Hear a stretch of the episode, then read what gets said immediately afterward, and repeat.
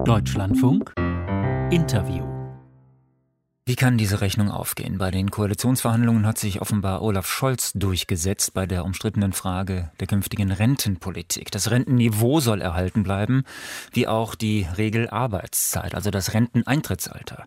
Auch die Beiträge zur Altersversorgung sollen stabil bleiben, möglichst stabil bleiben.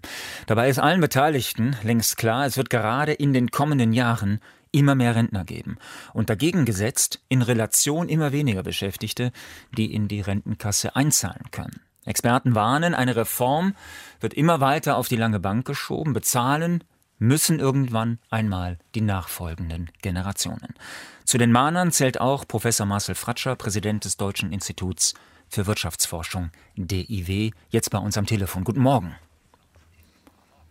Guten Morgen, Herr Müller. Herr Fratscher, sind die Jungen die Dummen? Naja, ähm, das ist die Gefahr. Unser Rentensystem funktioniert ja so, dass wir ein, ähm, ein Umlagesystem haben. Das heißt, die Jungen zahlen immer für die Alten.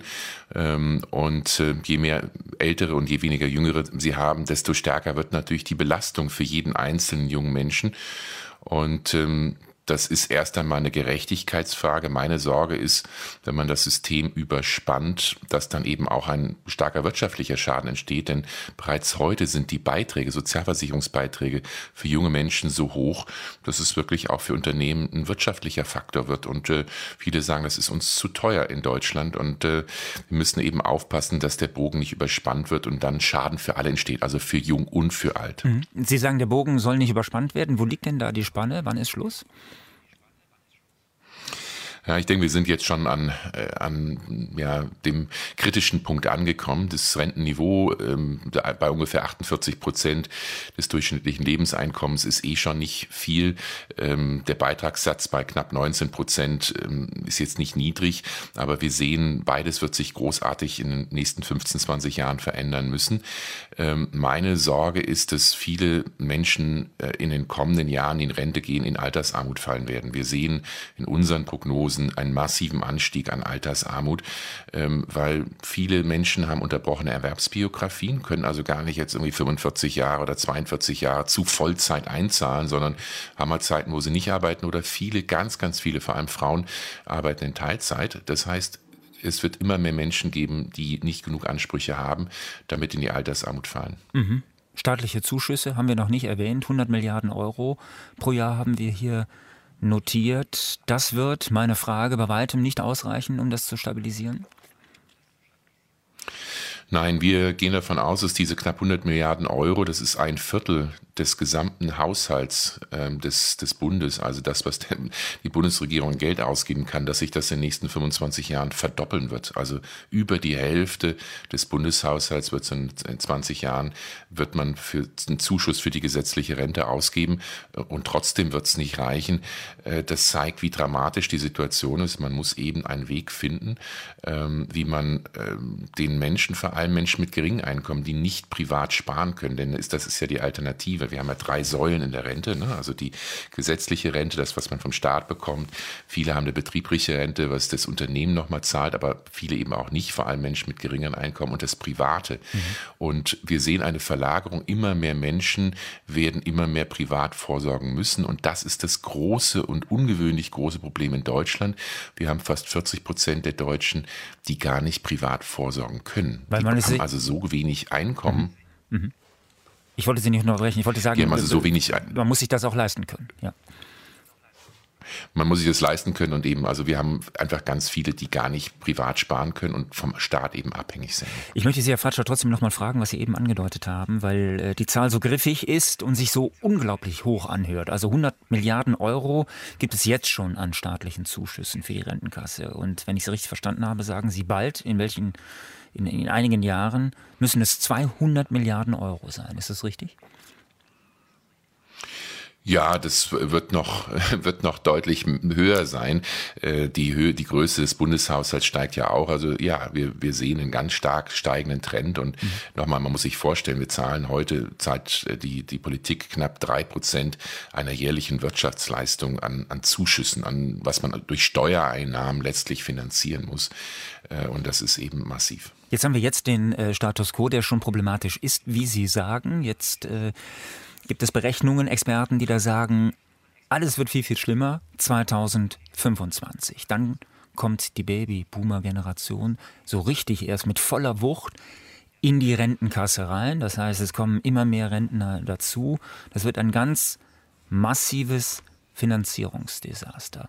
Demnach müsste jetzt schon Entscheidendes passieren. Es wird aber offenbar gar nichts passieren. Wie fatal ist das? Das ist fatal, denn je länger man wartet, desto schwieriger wird das Problem zu lösen. Und jetzt muss man überlegen, wo, welche Stellschrauben hat man. Und das, der ganz kontroverse Punkt ähm, ist das Renteneintrittsalter. Ähm, wir haben diese zunehmende Zahl von Rentnerinnen und Rentnern, einmal wegen der Babyboomer, die Sie erwähnt haben, aber eben auch, weil die Lebensarbeitszeit weiter steigt. Jetzt ist die Logik eigentlich äh, aus der gesetzlichen Rente von der Finanzierung her für jedes Jahr mehr Lebenserwartung, die die Menschen länger leben, leben, müsste man, müssten sie eigentlich acht Monate länger Lebensarbeitszeit, also müssten sie länger arbeiten und später in Rente gehen. Jetzt haben wir das Problem, dass viele Menschen das nicht wollen und auch nicht können. Wir sehen gerade Menschen mit geringeren Einkommen, mit ja, harten, auch körperlichen Jobs ähm, schaffen das gar nicht bis 67, so wie es ja jetzt vorgesehen ist, dass das Renteneintrittsalter auf 67 steigen soll. Ähm, andere Menschen dagegen wollen gerne länger arbeiten. Und da ist, glaube ich, liegt schon mal eine erste Lösung, ähm, das nicht alle über einen Kamm zu scheren, sondern zu sagen, die Menschen, die länger arbeiten wollen, und können, sollen das auch leichter können und nicht hohe Hürden in den Weg gelegt bekommen. Das würde helfen. Ähm, aber ähm, ja, wir werden eben ähm, die Konsequenz ist, was ich vorhin beschrieben habe. Die äh, Renten werden immer weniger auskömmlich sein ähm, und damit wird die Altersarmut bei vielen hm. massiv ansteigen. Jetzt sagen Sie 67, muss man ernsthaft drüber nachdenken, fordern ja auch äh, viele auch Institute, die da sagen, also man muss darüber nachdenken, 68, 69, 70, für viele eine wahre Horrorvorstellung. Diese Stimmen verweisen dann auf Österreich, Italien, Frankreich, muss man viel, viel kürzer arbeiten Viele gehen dort schon mit 60, 62, Griechenland auch maximal ähm, in die Rente. Das heißt, diesen Weg dorthin zu sagen, weniger Lebensarbeitszeit ist absolut ausgeschlossen, kann man sich in Deutschland so formuliert abschminken. Für die allermeisten Menschen ja. Ich glaube schon, dass wir in Deutschland mehr Flexibilität brauchen, weil wie Sie sagen, es gibt viele Menschen, die sagen, ich möchte nicht so lange arbeiten und auch die Möglichkeit, die Wahl zu haben, ist gut. Man muss sich halt dann auch bewusst sein, dass man dann weniger Rente erhält. Aber viele, die Vorsorge privat sparen können, für die ist das in Ordnung. Also man braucht erstens mehr Flexibilität und zweitens, meine größte Kritikpunkt an der deutschen Rente ist, dass es eine Umverteilung von unten nach oben, von arm zu reich ist. Denn nicht nur sind Menschen, die wenig hm, Rente nachher bekommen, die, die natürlich auch wenig hm, Arbeitseinkommen haben, während sie arbeiten äh, und häufiger, viel häufiger in Pflege auch fallen, also gar nicht bis, bis zum Renteneintrittsalter arbeiten können, sondern arbeitsunfähig mhm. werden, sondern wenn die Menschen in Rente gehen, haben Menschen mit geringem Einkommen in Deutschland fünf bis sechs Jahre geringere Lebenserwartung.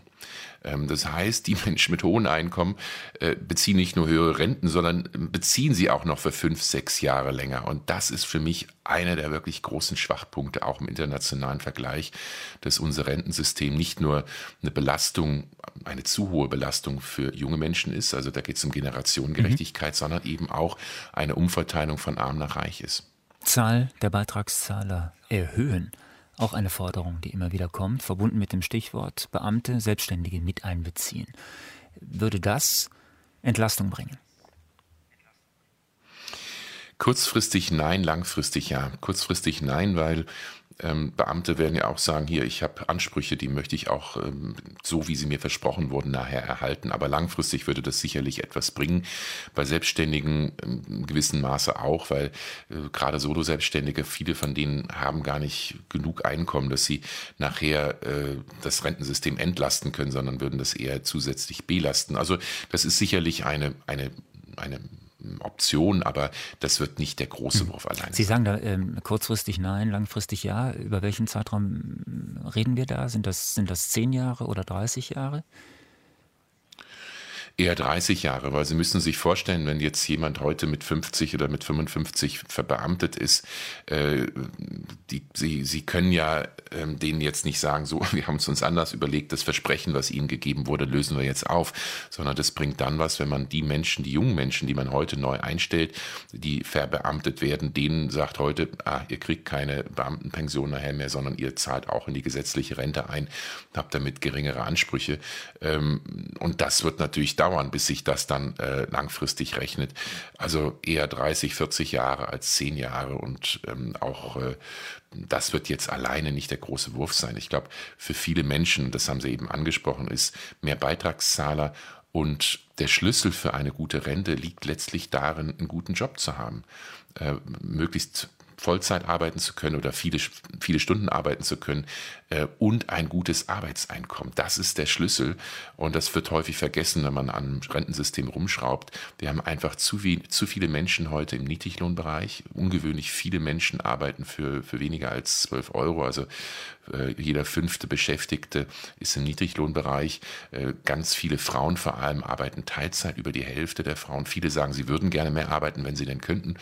Äh, also wenn die Kinderbetreuung und Qualität ordentlich wäre und steuerlich das sich auch lohnen würde. Ähm, also der Schlüssel liegt wirklich auch darin, mehr Menschen in den Arbeitsmarkt zu bringen, die schon hier sind. Und man muss auch ehrlich darüber reden, ähm, das Thema Zuwanderung wird durch die demografische Entwicklung wichtiger denn je. Nicht nur um Fachkräfteprobleme mhm. zu lösen, sondern eben auch um Menschen zu haben, die in die Sozialkassen einzahlen. Herr Fratscher, jetzt haben wir schon das Interview länger gemacht als äh, uns geplant, als die Regie geplant hat. Dann können wir auch weitermachen. Ich habe jetzt einen ganz anderen Punkt. Wenn wir einen äh, dicken Strich ziehen zum Thema Rente, da waren wir beide verabredet, hatte sie kurz vorher gefragt. Äh, noch ein Statement, eine Einschätzung zur aktuellen Diskussion klimaschädliche Subventionen. Gestern aus Koalitionskreisen lanciert worden. Pendlerpauschale ein Beispiel, Dieselbesteuerung, also die privilegierte Dieselbesteuerung, Kaufprämien für Autos, wie auch immer, Dienstwagenprivileg. Kann das alles wegfallen? Vieles, ja. Äh, der deutsche Staat zahlt jedes Jahr 70 Milliarden Euro an Subventionen für fossile Energieträger, also Kohle, äh, Gas und Öl. Äh, und da sieht man schon, wo wir eben drüber geredet haben, 100 Milliarden Euro Zuschuss in die Rente und 70 Milliarden Euro ist einfach ein riesiger Batzen. Also Subventionen heißt, ähm, was wir als Verbraucherinnen und Verbraucher und auch die Unternehmen zahlen für fossile Energieträger, ist deutlich geringer als das, was wir, was, was diese fossile Energieträger an Schaden für Umwelt, für Klima anrichten. Und ähm, auch Dienstwagenprivileg ähm, ja, da müssen wir uns einfach ehrlich machen. Wir sind zwar Autonarren, wir Deutschen, aber ähm, es ist extrem teuer und wenn man mehr Geld für Klimaschutz, für digitale Transformation und eben auch für soziale Erneuerung, wie wir über die Rente gesprochen haben, wenn man dafür mehr Geld ausgeben will, muss man halt auch mal schauen, wo man sparen kann, wo man vor allem schädliche Subventionen einsparen kann.